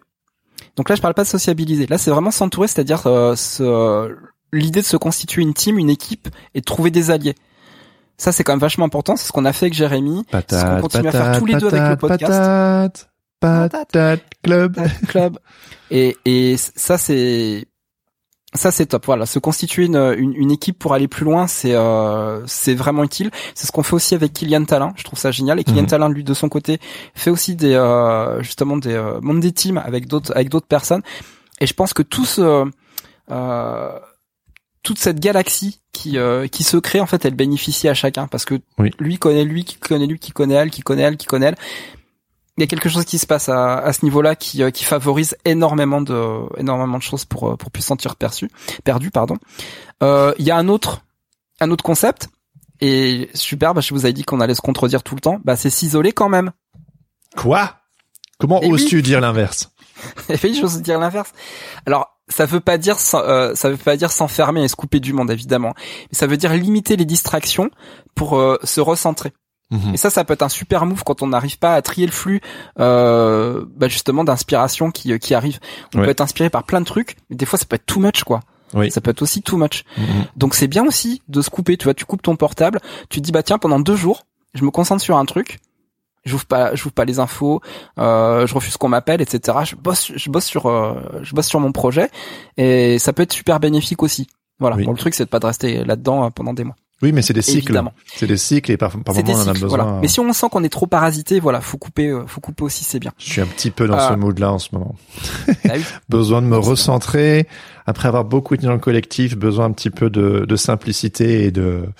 Puis on peut De- couper la journée aussi. Hein. Euh, moi aujourd'hui, c'est ce que je vais faire. Tu vois, je j'ai ma journée les découper en plein de petits euh, petites parcelles euh, de temps. Et j'ai des parcelles où je veux pas qu'on qu'on me dérange, et j'ai des parcelles où je vais euh, m'autoriser à être dérangé parce que c'est ça va être hyper important. Je dois recevoir des calls, donc je suis obligé là d'être euh, d'être réceptif. Et par Mhm. contre, je veux un je veux un moment dans la journée où j'ai deux trois heures où je fais que euh, que bosser sur euh, quelque chose de très précis. Euh, Il y a une autre forme d'inspiration qui est super top, que, qui coûte pas cher, c'est rêver. Rêver, oui, c'est ouais, gratos a priori. simplement. Voilà, mais c'est une forme de voyage, le rêve. C'est une forme de voyage. hein. On n'a pas besoin de. Et je pense qu'on en parlera avec Jean-Marc Matisse de ça, parce que il est, il est très, euh, très friand du sujet. Ok. Euh, c'est l'idée, voilà, de voyager euh, à travers, euh, à travers son esprit, de voyager euh, par rapport aux lectures qu'on, aux lectures qu'on fait, etc. Et ça, ça, c'est, ça, c'est vraiment super. C'est le laisser le temps euh, de rêver. Ça veut dire aussi se laisser le temps de dormir. Parce que si on a un très mauvais sommeil, ça peut vraiment euh, tuer l'inspiration, tuer la, cré- la créativité. Donc c'est important. euh, euh, prenez soin de votre sommeil quand même, un minimum. Euh, évidemment, c'est aussi écouter les idées des autres. Donc ça veut dire rester euh, rester l'esprit ouvert aux, aux critiques. Des fois ça fait pas plaisir, mais euh, bah, des fois c'est euh, c'est les mains ouvertes. Gardez les mains ouvertes. Voilà, les avis, les conseils, voilà. Et encore plus si vous avez la chance de côtoyer des personnes qui sont aussi créatives, euh, forcément elles ont des trucs euh, des trucs intéressants à vous dire. Donc, euh, Oui. donc voilà, ça. Moi, je, moi, je sais que ça a été salvateur pour moi hein, au tout début de ma carrière, notamment quand j'avais besoin de regard, que ce soit Mike Stefanini, que ce soit toi, que ce soit Claude, que ce soit DJ Pizza, vous quatre, vous avez vraiment été euh, quatre personnes qui. C'est hyper important de sortir de sa solitude quand on a un questionnement, quand on est perdu, et de poser une question à quelqu'un d'autre pour qu'il nous donne un petit peu son, son regard. Ça, dé- ça débloque constamment plein de choses. Et parfois on a, on a peur, euh, on a peur, on se dit on va paraître con, on va le déranger, Mm. on va, euh, il ou elle a autre chose à faire, alors qu'en fait, il suffit de demander, puis l'autre, euh, s'il a pas envie de te répondre, bah il te répondra pas, et toi t'as rien risqué, quoi. Donc euh, ouais. C'est ça, rien à perdre. Mm. Et le dernier point euh, pour retrouver l'inspiration, je dirais que c'est changer ses routines. Et ça, j'en parle assez longuement dans l'épisode 1 du boxon. Euh, change the process to change the outcome. C'est-à-dire que si quelque chose ne fonctionne pas, bah peut-être que c'est euh, peut-être que c'est la routine euh, de base qui fonctionne pas et qu'il faut la changer. Et du Ouais. coup, ça redonne un élan de créativité derrière. Et euh, je vous recommande encore une fois, si vous avez la possibilité euh, de, de regarder euh, la vidéo sur euh, Mick Gordon, euh, le créateur de la musique euh, de, des nouveaux opus de Doom, ce qui raconte absolument hallucinant. quoi. C'est c'est une belle belle leçon de de, de créativité puis de, de de tuer son ego pour sortir quelque chose d'encore beaucoup plus fort. Et c'est l'épisode 2 du boxon, ça. Euh, c'est pas, le- c'est pas le premier, c'est dans le 2. C'était pas dans le 1 C'était dans le 2 que j'en parle? Ouais, c'est dans le 2. Je sais parce que j'ai fait le montage, j'ai mis du son, Ah, bah euh, oui, la musique et tout. voilà. Donc vous irez écouter l'épisode numéro 2 euh, si vous avez loupé. euh, Ah oui, c'est vrai, c'est dans les contraintes, ouais. Je pensais Ouais. que j'avais mis dans le, dans le premier. De toute façon, je vous parlerai de Mick Gordon quasiment dans chaque épisode. Alors, voilà comment, à mon avis, et ce n'est que mon avis, on peut développer euh, son propre voyage créatif. C'est en misant sur une direction, donc c'est la mise en action, plutôt que sur une destination, qui serait l'enjeu, l'objectif. Ok. Ça permet de, de prendre des chemins de traverse, tu vois, voilà, de, de, de se laisser vagabonder, de euh, d'être capable de faire des rencontres. Moi, j'ai une fascination pour les euh, j'ai une fascination pour les, les, les docus de voyage, euh, notamment bah, Antoine de Maximi. Je, je suis un grand fan de, de, de toute son œuvre. Et ce que je trouve génial dans son concept euh, créatif d'émission, hein, c'est j'irai euh, j'irai dormir chez vous, euh, c'est que finalement il a euh, il sait quelle direction il prend, mais il sait pas qui va rencontrer et il sait pas euh, il sait pas ce qui va se passer. Et du coup, c'est ce qui l'amène à, essayer de dormir chez les gens. Et des fois, ça l'amène à avoir des rencontres absolument Ouais. hallucinantes où il dort drôle. pas forcément chez les gens. Ah oui, oui, d'accord. Ok. Voilà. Et- Alors, le voyage créatif, oui. Ouais. Non, mais Et tu me justement. fais euh, des petits signes. Ouais, non, je te fais, non, je te fais des petits signes euh, parce que je, je réfléchis avec toi et Ah que oui, je me dis. Donc du coup, on est, euh, on est dans le labyrinthe et euh, Ouais. si je, si j'ai bien compris, tout ce que, tout ce que tu viens de décrire là, de- les différents tips que tu viens de donner, Ouais, c'est pour retrouver le fil d'Ariane. Ouais, c'est ça, exactement. Donc Exactement. une fois qu'on a trouvé le fil d'Ariane, pour un peu retrouver, repartir sur son chemin dans le labyrinthe, what next? Exactement. Sachant qu'il y a toujours le Minotaure qui est dans le coin. Et du coup, moi, j'ai une petite tension narrative dans, dans ce que tu me dis. euh, Ah, le ok, Minotaure, il me fait toujours flipper là. Donc, euh, que- que- qu'est-ce qu'on en fait, tu vois? Mais je te laisse, je te laisse dérouler. J'avoue, j'en, mais j'avoue, j'en sais rien. On va, on va, on va voir ensemble ce qu'on en fait. C'est ça qui est rigolo, c'est qu'on J'entends le bruit fait- du buffle, là, fait- tu vois, genre, une euh, aventure ensemble là. Ouais, ok. C'est vrai qu'il fait flipper mon Minotaure sur le, la vignette. Ah oui, allez voir la vignette de l'épisode, franchement, trop flippante. Je crois que c'est le rapport avec nos petits personnages un petit peu cocasses. même. Alors, le voyage créatif, euh, je vais plutôt que vous faire un grand discours, je vais prendre plein de petits, euh, plein de petits exemples pour euh, pour définir un peu ce qu'est le voyage créatif. Et, euh, et voilà, je pense que c'est des exemples qui sont assez intéressants. Le premier exemple que je vais prendre, et on en a parlé un petit peu tout à l'heure, c'est le monomythe. Hein, c'est le concept développé par euh, Joseph Campbell à la fin des années 40. Euh, en gros, tous les mythes du monde racontent essentiellement la même histoire et n'en sont que des variations. Hein, c'est un schéma narratif. C'est euh, donc le livre s'appelle le, le héros aux mille et un visages, si vous voulez euh, donc la si vous voulez la référence. Alors pour moi, c'est totalement euh, vrai et totalement faux à la fois, Hmm. parce que évidemment toutes les histoires ne se déroulent pas euh, voilà sur cet arc narratif. C'est un petit peu un biais, mais n'empêche le concept est hyper intéressant. Je vous, je, vous fais, je fais un petit peu la lecture. Un héros s'aventure à quitter le monde du quotidien pour un territoire aux prodiges surnaturels. Il y rencontre des forces fabuleuses et y remporte une victoire décisive. Le héros revient de cette mystérieuse aventure avec la faculté de conférer des pouvoirs à ses proches. Alors si vous reconnaissez euh, des centaines et des centaines de films euh, de cinéma ou, ou d'histoires euh, récemment créés, bingo, c'est ça? C'est normal. Parce que c'est voilà, c'est normal. Star Wars, George Lucas s'en cache absolument pas. Il a tout créé sous le sous le concept du, du monomythe. Le filou. Ouais, le filou. Mais un des points importants de ce qu'on appelle le voyage du héros, euh, c'est la mort et la renaissance qui amènent à la transformation qui permet de réparer. C'est ce que tu disais au début. euh, Tu t'es fait, tu t'es fait. Exactement. En fait, pour faire plus simple, c'est pour dire que quand on se casse la gueule, bah en fait, c'est qu'au fond, on est sur le bon chemin pour repartir de plus belle. Mhm. C'est un peu Bah ça, oui, si on reste chez soi, euh, on peut pas se casser la gueule, donc bon. Mais en même temps, on n'est pas, on, on ne vit pas une se casser la aventure. gueule. Ouais. Ça fait partie du voyage. Euh, autre euh, autre concept important quand quand on est dans ce voyage créatif, euh, créatif, c'est pivoter. Je sais Mhm. pas si vous avez l'image de euh, de Ross Geller dans dans Friends qui fait pivot pivot quand ils essayent de bouger le le canapé dans le dans les escaliers, c'est assez, c'est assez connu. Here we go. Pivot. Pivot. Pivot. Pivot. Pivot. Shut up. Shut up. Shut up. Mais en gros, c'est-à-dire que on, on peut pas forcer les choses. À un moment, si ça passe pas, eh ben il faut euh, faut Mhm. pivoter, faut faut changer la- faut changer l'angle. Euh, et quand on s'engage euh, vers euh, vers une destination, en fait, elle cache derrière peut-être une autre direction. Oui. Je- Et- je- Oui, ouais. si je peux t'interrompre une minute. Vas-y, interromps-moi.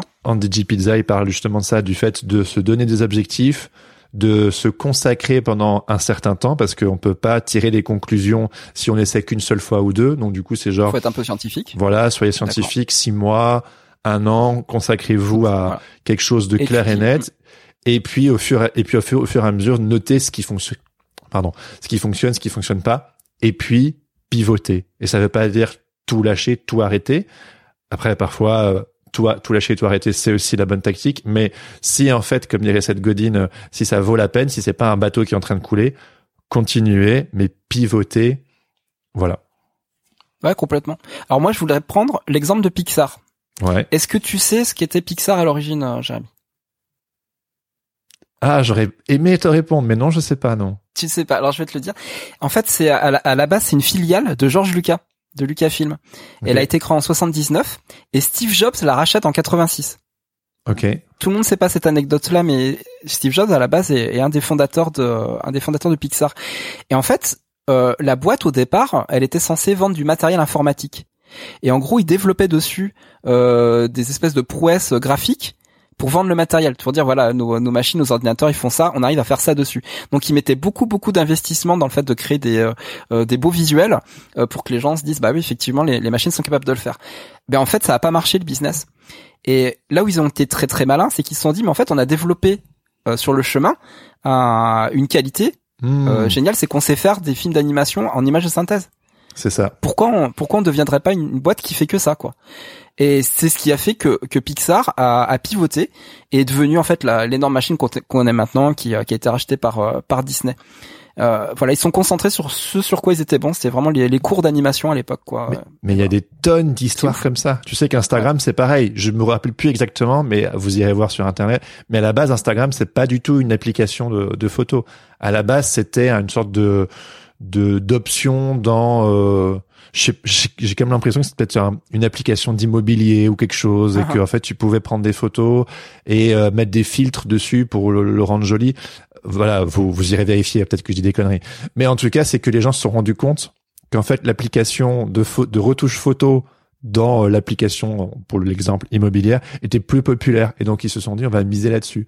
Et il y a des tonnes d'histoires euh, dans l'entrepreneuriat. Et ça euh, n'arrive ouais. ça n'arrive que si les projets sont lancés que Ouais, si exactement. on- on- que si on se met en action Mhm. C'est-à-dire que euh, la super idée, elle ne vient que parce qu'elle a été l'idée de départ a été confrontée à un blocage qui fait que ça a généré la nouvelle idée. C'est ce qu'on disait tout à l'heure euh, sur le, le jeu de l'incubation, sur le fait que le, le hasard et le fait de faire de l'association libre, c'est ça qui amène le, la- le fait de retrouver l'inspiration, de retrouver des idées. Ouais. Donc si perdez-vous, perdez-vous. Perdez-vous carrément. Alors on arrive au, à un point qui va te plaire énormément, c'est les collaborations. Oui. Euh, ça, ça peut être un super move. Par exemple, moi je vous le dis comme ça, hein, c'est juste une idée, de rejoindre une communauté de confiance et de choisir d'être vulnérable. Parce que oui, on rejoint une communauté pour se faire des copains et se faire des contacts, mais on vient aussi parler de soi. Donc on, on, on est dans un dans une démarche euh, de vulnérabilité. Mm. Et je pense que c'est ça qui fait le un petit peu le euh, le la richesse, je pense, du euh, du patate club, c'est que on est plein de personnes qui jouent ce jeu-là de la vulnérabilité ensemble, et du coup ça crée euh, ça crée plein d'interactions, plein d'échanges d'idées, plein d'échanges de, Ouais. de discussions, de sujets. Enfin voilà. L'idée, c'est pas de venir prendre, c'est de donner et recevoir. Ouais. et que c'est vraiment le jeu. Si tu donnes, tu recevras, mais si tu viens juste pour prendre, euh, au bout d'un certain temps, ça fonctionne pas. Alors après, je mettrais une nuance peut-être un peu dessus. Je pense que quand on a, on pense qu'on n'a pas grand-chose à, à donner, parce qu'on, tu vois, on a cette modestie ou cette humilité de se dire euh, finalement, je sais pas grand-chose, je sais pas ce que je peux apporter aux autres.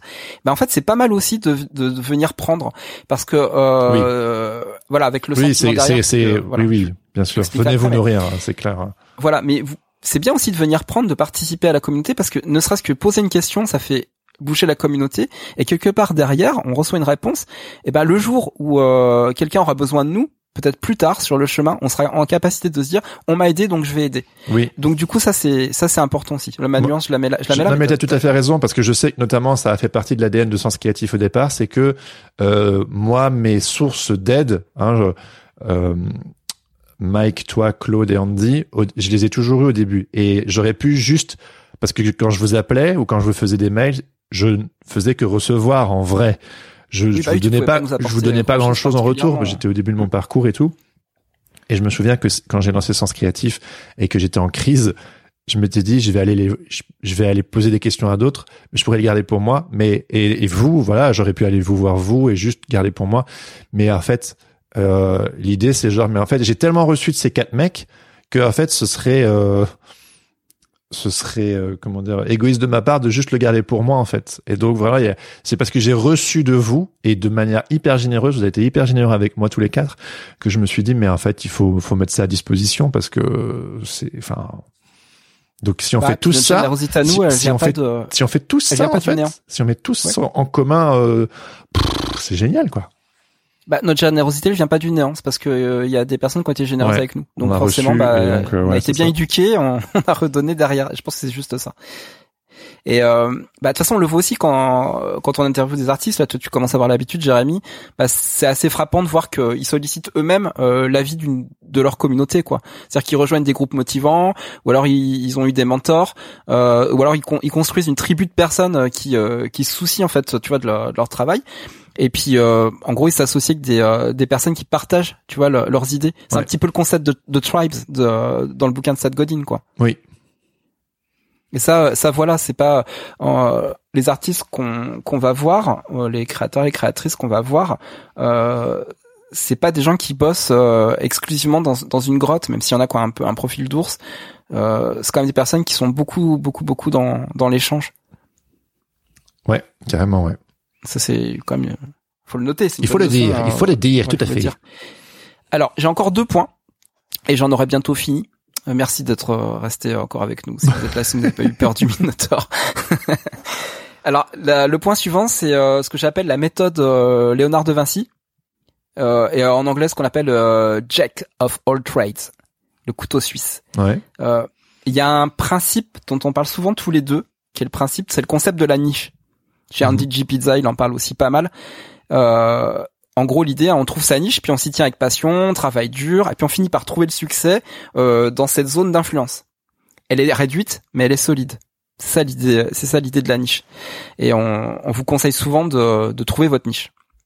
ouais Euh, mais il y a quand même un downside à Oui. cette approche tout je sais si tu le vois venir, bah en fait c'est le risque de se concentrer uniquement sur ce que les autres personnes dans le même domaine pensent. Et que ça te cloisonne aussi euh, de la possibilité de te confronter à d'autres aires de jeu et Oui. d'autres disciplines. ouais ouais on... Donc, Moi j'ai réfléchi un petit peu à ça. Je me suis dit, en fait, en gros, l'idéal, bah, ça serait peut-être de combiner plusieurs niches. Hein, Oui, côté stratégique, je m'intéresse Ouais. pas qu'à un seul sujet, mais j'en ai peut-être trois, quatre qui m'intéressent dans des domaines un petit peu différents. Et puis surtout, je reste curieux de tout, c'est-à-dire que je reste quand même curieux de ce qui se passe à l'extérieur et qui pourrait peut-être venir nourrir aussi ce que je fais dans mes niches, quoi. Et ça, c'est super, bah, pour innover, quoi. Tu vois, le- vraiment important, toujours pareil, le- l'idée de, de rester dans l'inspiration. Euh, je prends l'exemple de Darwin. Tout le monde connaît Darwin. Bah, à la base, vous savez peut-être que c'est un géologue. Donc en fait, il est pas du tout, euh, c'est pas du tout un spécialiste des oiseaux ou quoi que ce soit. C'est un géologue. C'est-à-dire que c'est quand même fou parce que il va révolutionner finalement le, domaine de, euh, de la biologie avec la théorie de l'évolution, alors que c'est pas son domaine de départ. Mais parce qu'en fait, il y a été confronté. Il y a des idées qui sont venues. Il a vu quelque chose. Il s'est dit merde. Ok, c'est ça. et j'imagine qu'il avait peut-être déjà une forme de street cred euh, avec euh, la géologie ou pas? Ah ça, j'en sais rien du tout. Je, j'ai- j'ai- il faudrait vraiment que je relise des choses sur Darwin. Il y a même des bons bouquins. Je crois qu'il y a des BD aussi aussi dessus. Mais euh, d'accord non mais non en mais gros, en ouais. gros, en gros, ce qui s'est passé pour Darwin, c'est que voilà, il a, il s'est rendu compte sur des petites îles du euh, du, euh, du Pacifique euh, qu'en fait, il y avait des euh, des oiseaux de, de la même espèce qui avaient évolué de façon différente euh, parce qu'en fait, les îles sont isolées. C'est-à-dire comme comme ils sont confrontés à des environnements différents. Du coup, ils évoluent d'une manière différente. C'est Ouais. comme ça que ça lui a fait. Waouh. Ouais. Ok, d'accord. Alors qu'il était venu étudier euh, la- les roches et la géologie sur euh, sur ces îles-là. oui mais mais je dis ça parce que tout est lié. Hein, ça veut dire parfois que tout est connecté. hein. Ouais, euh, non, en fait, ça me fait penser parce que on peut euh, pendant un temps se focaliser sur une niche et parce qu'on connaît bien les codes, on peut euh, bâtir sa crédibilité euh, et euh, affiner son craft et son art dans une certaine niche, mais ça peut aussi être enfermant et parfois d'un point de vue purement professionnel ou économique, parfois ça peut être une niche qui peut-être euh, te permet pas de t'émanciper ou d'aller plus loin. Et donc du coup, c'est intéressant de pas avoir justement cette attitude de puriste dont on a déjà parlé euh, auparavant et d'aller voir quelles sont les autres facettes de notre personnalité ou les choses qui nous intéressent ou qui nous obsèdent qui peuvent venir euh, enrichir en fait le euh, notre propos, notre travail, pour peut-être s'ouvrir vers quelque chose d'un chouille plus universel et qui permet aussi de nous faire avancer et de toucher plus de gens. Et, euh, et donc du coup, il y, a, évidemment du coup le petit risque, comme quand on, enfin, qui n'est pas un risque, mais qui est souvent décrié de ces artistes qui font un truc hyper pointu et puis après qui deviennent un chouille plus mainstream et qui sont du coup perdu ton âme. voilà, c'est ça. Ils sont boudés par la fanbase parce que voilà, euh, t'as vendu ton âme ou je, je ne sais quoi. Et en fait, euh, il y, a, y, a, y, a, y, a, cette tentative en fait de, de s'ouvrir, de garder les mains ouvertes et d'aller vers quelque chose d'un peu plus large. Et ça peut, quand on, tu parles de mettre le feu aux poudres, là, mettre la petite étincelle. Quand on mixe en fait euh, peut-être ce craft qu'on a développé dans une certaine niche où on est reconnu et le marier à un sujet plus universel et peut-être plus du cœur et peut-être moins de de la tête. Je sais pas, je dis une bêtise, supposons qu'on est euh, hyper pointu en musique et qu'en fait, euh, pour prendre un exemple dont on aime souvent parler et qui est peut-être un petit peu basique, mais euh, voilà, t'as des enfants, ça t'explose la tête et donc du coup, bah tu sors peut-être de ce de ce côté un peu hipster, un peu puriste musical pour le marier peut-être à ton vécu de papa ou de maman euh, vers et puis voilà les, les enfants c'est quelque chose d'hyper universel où plus de gens peuvent s'y retrouver. Et je sais pas tu te mets à faire des chansons de punk sur la, la parentalité. Et pouf ça c'est nouveau tu vois. Tu vois c'est c'est unique en fait. Et c'est et c'est ça qui peut-être d'autres personnes pourraient se dire bah moi j'écoute pas du punk mais en fait euh, j'ai des enfants et du coup ça ça a complètement chamboulé ma vie. Et donc du coup je peux m'y retrouver. Et du coup, pouf, on s'ouvre des nouveaux chemins. Bon, c'est un exemple un peu très Alors, ton très est simple, hein, tu vois. ouf parce que c'est c'est un petit peu euh, mon dernier chapitre. Et je n'ai pas lu dans ta tête, je vous promets, je ne connais pas son Trop script. fort. en fait, mon dernier chapitre, c'est le voyage humain. Ok. Euh, C'est-à-dire, en fait, c'est l'idée que la vie euh, créative, elle se trouve, alors non pas dans la poursuite euh, d'un rêve de faire un grand travail créatif profond, etc., mais dans les petits moments de la vie qui vous rapprochent des gens. Euh, c'est contre-intuitif, ça je, je le sais bien, mais quand vous faites des activités so- sociabilisantes, euh, que vous passez du temps avec des amis, ou que vous faites des longues promenades, hein, comme, en parlait, mais en fait, vous êtes plus productif et euh, plus susceptible de penser différemment. C'est, il faut expérimenter. Je, je- moi, je vous le dis, je l'ai vécu, j'ai expérimenté. Si vous n'avez pas l'habitude de le faire, essayez. Vous, euh, vous, vous verrez, c'est vraiment pas mal.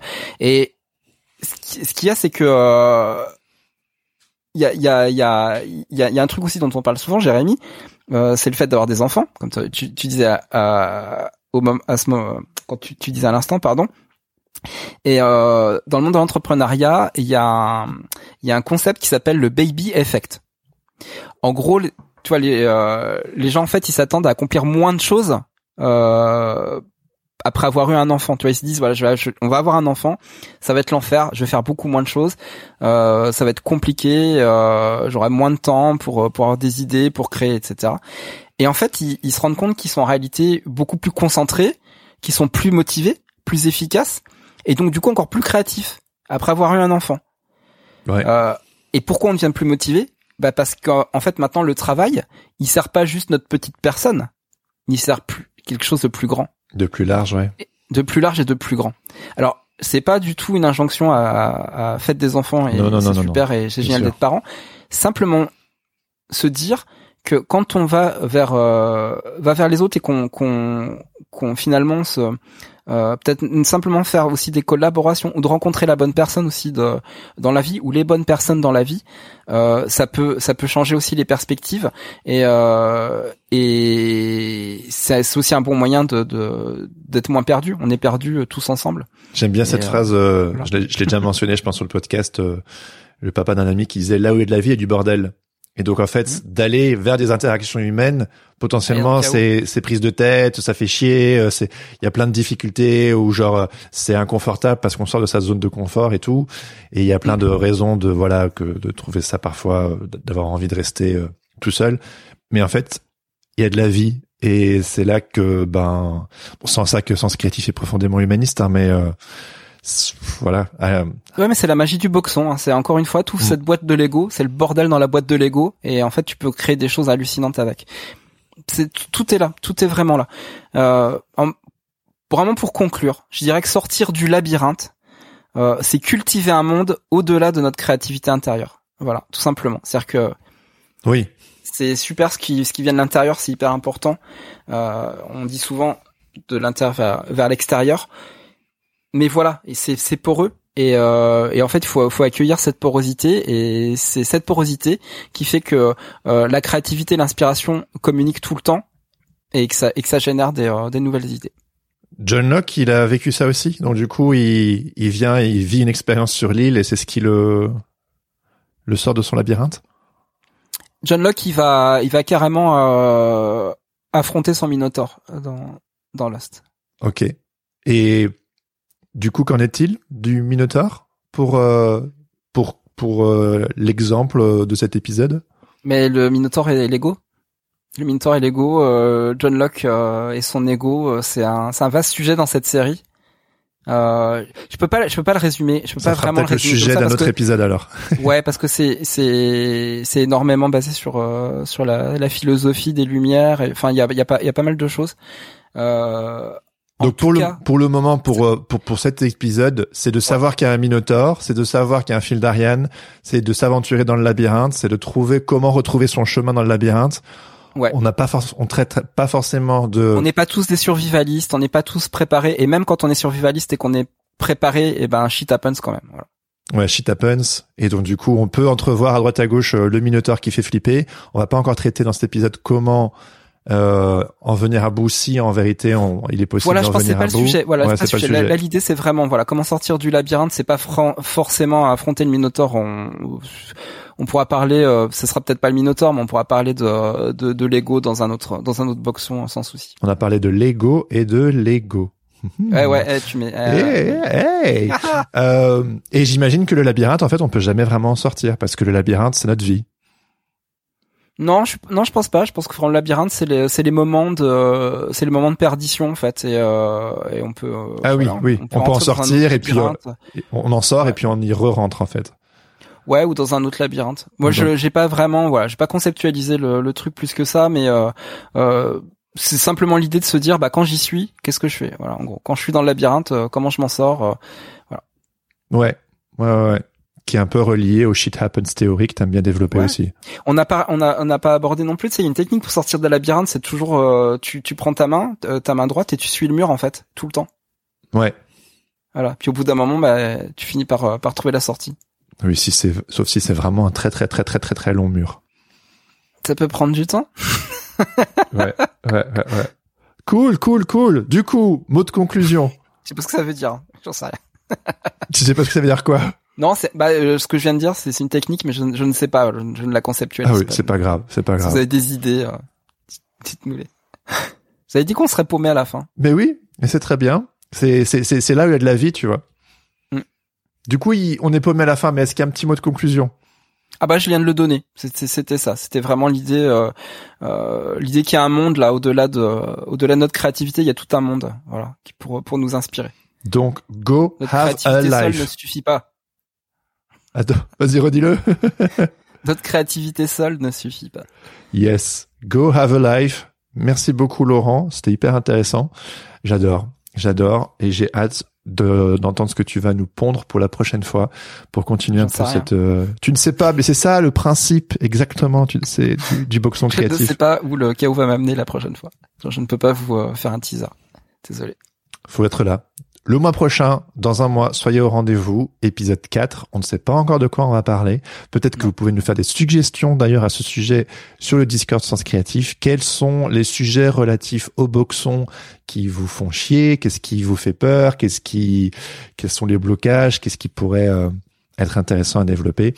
Et euh, nous, ça, ça nous intéresse toujours pour euh, euh, développer notre réflexion autour du chaos. Enfin, c'est surtout Laurent, c'est toi le master of chaos. Moi, je suis ton, je suis un peu ton sidekick sur le sujet.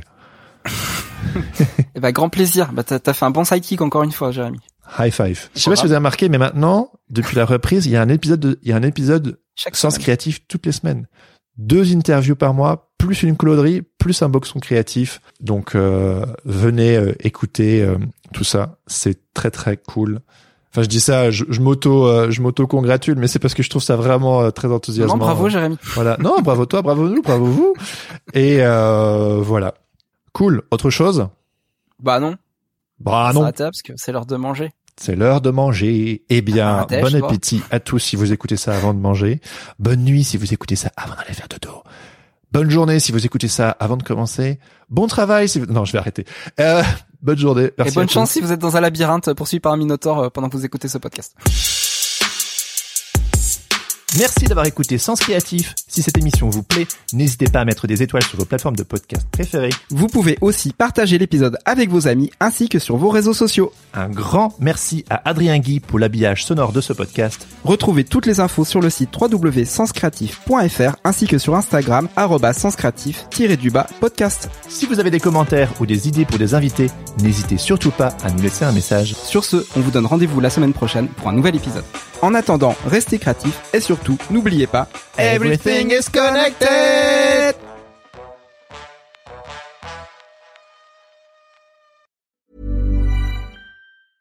Even when we're on a budget, we still deserve nice things. Quince is a place to scoop up stunning high-end goods for 50 to 80% less than similar brands. They have buttery soft cashmere sweaters starting at $50, luxurious Italian leather bags, and so much more. Plus, Quince only works with factories that use safe, ethical, and responsible manufacturing. Get the high-end goods you'll love without the high price tag with Quince. Go to quince.com slash style for free shipping and 365-day returns.